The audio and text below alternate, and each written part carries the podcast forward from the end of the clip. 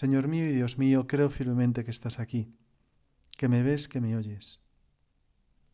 Te adoro con profunda reverencia.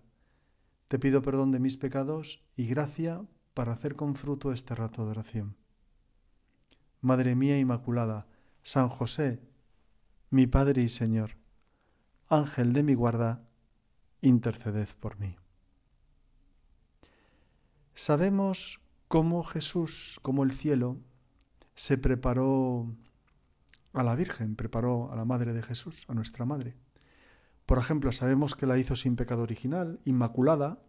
Tenemos en el mes de diciembre toda una novena para reflexionar sobre este misterio, este don de la Virgen, y además la llenó de todas las perfecciones. Ahora bien, el cielo también se preparó un Padre. Jesús también se preparó un padre, José. La genealogía que aparece en el Evangelio de San Mateo nos lo manifiesta. José no fue pillado a lazo, a lazo o por sorpresa. Todas esas generaciones hasta él nos dicen que fue escogido y preparado desde hacía siglos entre todos los hombres de la tierra en función de su vocación, es decir, de la misión que el cielo le tenía preparada, la de cuidar al Hijo de Dios y a su madre la misión de hacer cabeza y tomar decisiones entre personas que obviamente le superaban en santidad. Para esta tarea el cielo no pensó mm, tanto, en, ¿cómo decirlo?, en un talento brillante, en un sabio, ni tampoco en alguien con especiales fuerzas físicas. Pensó en un hombre dócil, obediente, humilde, alegre.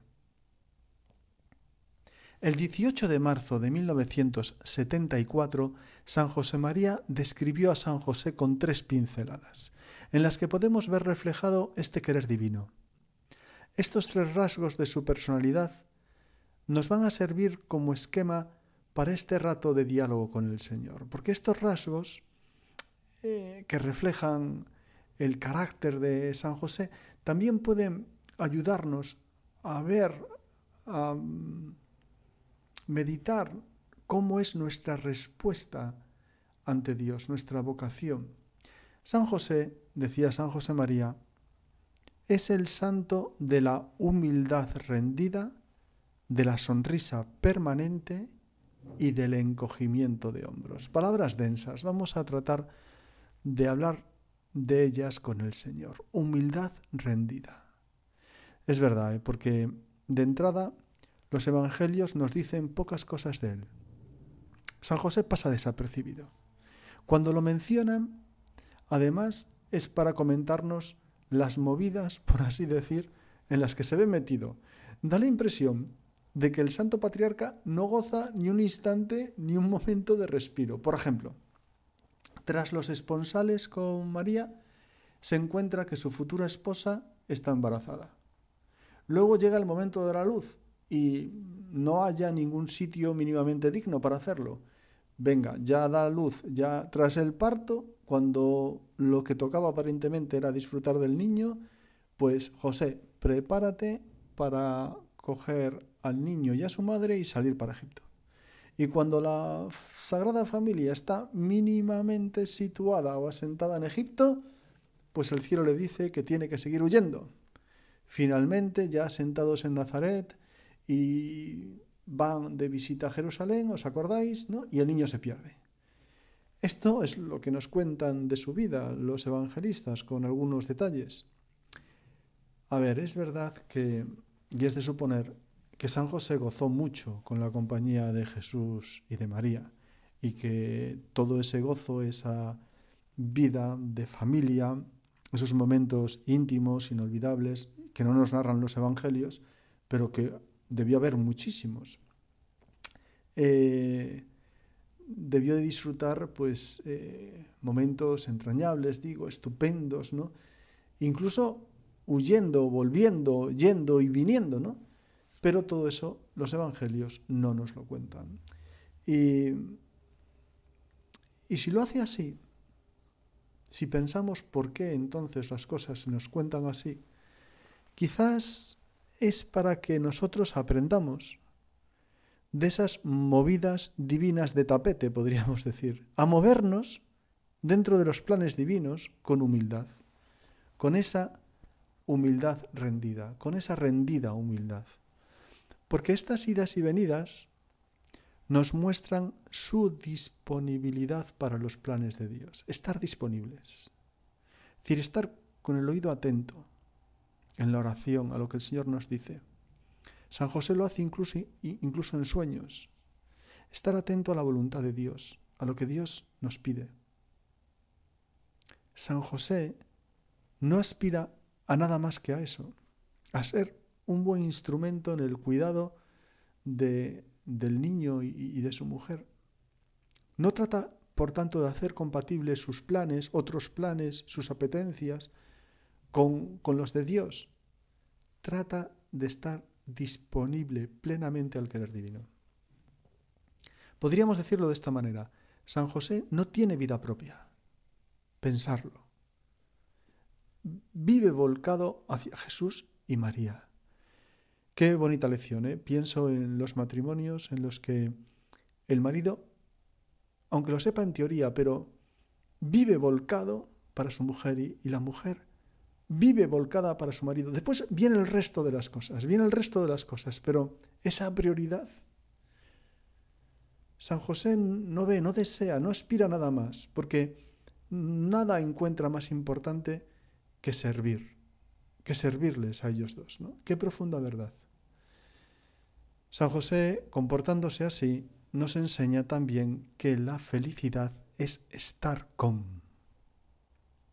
No tanto en hacer cosas, sin hacer cosas cada vez más variadas, más complicadas, más costosas. La felicidad es estar con Jesús y con María.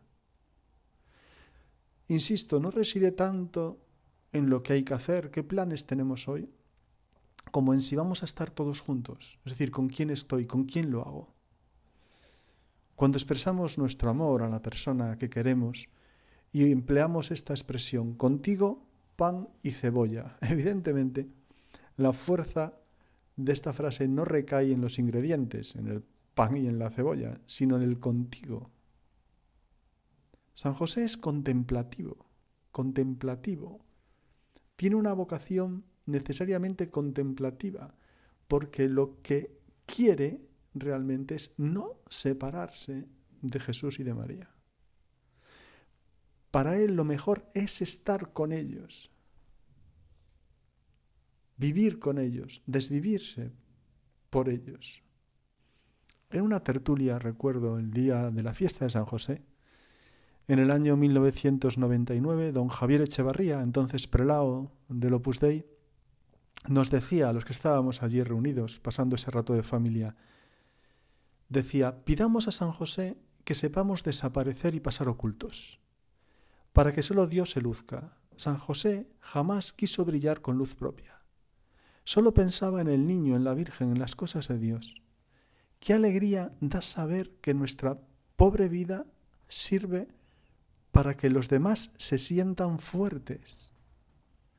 Hemos de enterrarnos bien, como los cimientos, y seremos los hombres más felices del mundo.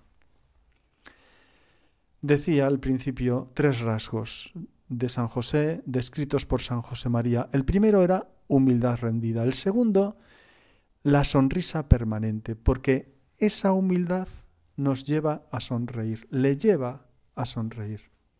No es difícil imaginar que su respuesta ante los imprevistos y ante esas movidas de tapete fuese una sonrisa. No una sonrisa burlona, sino la sonrisa que dice, me cuesta, me quedaría como más tiempo durmiendo en este lugar o tal, me cuesta, me cuesta, pero aquí estoy, venga, vamos. Porque o hacemos las cosas de buena gana o no vale la pena hacerlas. Sin esta condición no hay virtud, no hay crecimiento. No podemos hacer las cosas porque no queda otro remedio. ¿Os acordáis del hijo mayor de la parábola del hijo pródigo? El que estaba, el que se quedó en la casa del padre. Este obedecía, pero no me lo imagino yo sonriendo. Porque para sonreír hace falta feeling, hace falta conectar, hace falta encuentro, como para reírse de un chiste, es decir, hace falta sintonizar, sintonizar con lo que nos manda el cielo. Obedecer como si lo de eso, ese plan de irse a Egipto ahí en medio de la noche, pues como si se me hubiese ocurrido a mí, ¿no? Hay quienes sonríen por motivos de empresa y, o motivos económicos. Por ejemplo, para atraer más clientes. Eh, se dice que no hay vendedor bueno sin sonrisa. Creo recordar que un refrán chino decía, si no estás dispuesto a sonreír, ¿para qué pones una tienda? Pero bueno, nosotros debemos hacerlo al menos por tres motivos. Eh, uno hace referencia a Dios, otro a nosotros y el tercero a los demás. Es decir, sonrío porque mi Padre Dios, que es la fuente de toda alegría, de toda sonrisa, me está viendo. Y con mi sonrisa correspondo a la suya. Debo responder sonriendo a su sonrisa. Sonrío porque Él me sonríe. Sus delicias es estar conmigo, con los hijos de los hombres. Y esa sonrisa suya como una invitación a que disfrute de todo lo que hago. Es decir, da lo mismo lo que haga, sea pan o cebolla, que disfrute. Además, decía, eh, sonrío eh, porque soy hijo de Dios. Y intento hacer las cosas bien, aunque a veces no me salgan, o que el bien sea difícil, sea arduo, ¿no? Y haciendo las cosas bien, pues me hago bueno y, y el efecto de esa acción deja en mi paz y alegría esa sonrisa que aflora en el rostro después de horas de estudio, después de horas de trabajo, después de pelearse con, ¿no? Y uno dice, ha valido la pena, ¿no? Y finalmente, los demás, es decir, sonreír para hacer la vida agradable a los demás. Mi sonrisa, la de San José, es como un indicador al mundo, le dice, le indica dónde está la felicidad, dónde está el bien. La tercera característica es que San José es el santo del encogimiento de hombros. Porque cuando uno se abandona de verdad en Dios, entonces empieza a encontrarle gusto a esa frase de todo es para bien. Para los que aman a Dios, todo es para bien, todo, todo, todo. Uno empieza a darse cuenta de que eso es verdad. Ese encogimiento de hombros trasluce esto, Estoy en las manos de Dios, estoy con Dios, estoy con la Virgen. ¿Quién va a temblar? San José se encoge de hombros, no se tensa. Y, ojo, que podría tener motivos para estar tenso. Los ladrones de noche, la huida a Egipto, el, mm, el ver a su mujer embarazada, mil cosas que... No, no se tensa, no se pone nervioso. Confía en, confía en Dios, confía en su providencia, en lo que Dios le pide. Eh, comprende que lo que Dios permite que suceda es lo más conveniente. No me resisto a citar en este momento al santo Newman, John Henry Newman, em, en una cita que nos ayudará sin duda a encogernos de hombros. Nos transmite, bueno, al menos a mí me transmite muchísima paz. Dice, el cristianismo ha estado demasiadas veces en lo que parecía un fatal peligro, como para que ahora nos, vaya a aterrorizar una nueva prueba. Son imprevisibles las vías por las que la providencia rescata y salva a sus elegidos. A veces nuestro enemigo se convierte en amigo. A veces se ve despojado de la capacidad de mal que le hacía temible. A veces se destruye a sí mismo o sin desearlo produce efectos beneficiosos para desaparecer a continuación sin dejar rastro. Generalmente, la Iglesia no hace otra cosa que perseverar, con paz y confianza, en el cumplimiento de sus tareas, permanecer serena y esperar de Dios la salvación. Como le decía Santo Tomás Moro a su hija Margarita, ten pues buen ánimo, hija mía, y no te preocupes por mí, sea lo que sea que me pase en este mundo, nada puede pasarme que Dios no quiera. Y todo lo que Él quiere, por muy malo que nos parezca, es en realidad lo mejor. Hace años eh, leía a Alessandro Manzoni en su novela Los novios. Ahí también dejó escrita esta frase. En esta misma línea dice, Dios no turba jamás la felicidad de sus hijos si no es para prepararles otra mayor, más auténtica. Pero con todo hay que reconocer que no resulta sencillo. Es difícil a veces comprender por qué Dios permite que durante tanto tiempo José sufra con el embarazo de su esposa. Podríamos preguntarnos, ¿por qué no se lo ahorra si al final le va a enviar un ángel? Pues ¿por qué no se lo envía antes? Esto me recordaba también el sufrimiento de María, recordando las palabras de Simeón cuando van al templo y Simeón le dice lo de a ti una espada te traspasará el alma.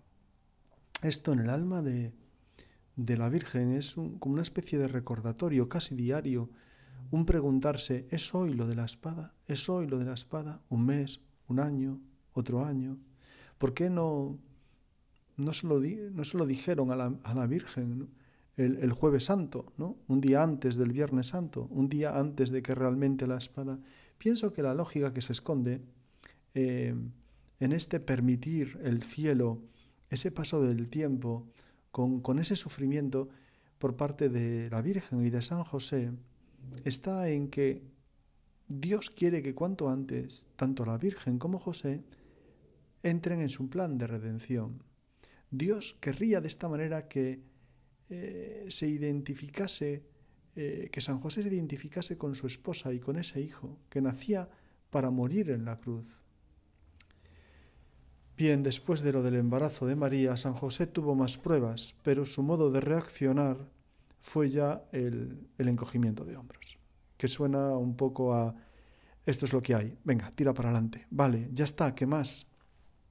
Y todo, insisto, acompañado de una sonrisa, mirando al cielo, como diciéndole a Dios, allá voy, allá voy. No es pues pasotismo. José es una persona, un santo que sufre y goza. No, José no pasa, no es apático, no se atranca, no se atasca. José tiene iniciativa, pero aprende a ponerla y a moverse, insisto, a disposición de los planes de Dios. Acabamos este rato de oración y le pedimos a nuestra Madre que lleguemos a identificarnos con su esposo en estos tres rasgos en los que San José María vio caracterizada la entrega de San José, su vocación. Te doy gracias, Dios mío, por los buenos propósitos, afectos e inspiraciones que me has comunicado en esta meditación. Te pido ayuda para ponerlos por obra. Madre mía Inmaculada, San José, mi Padre y Señor, Ángel de mi guarda, interceded por mí.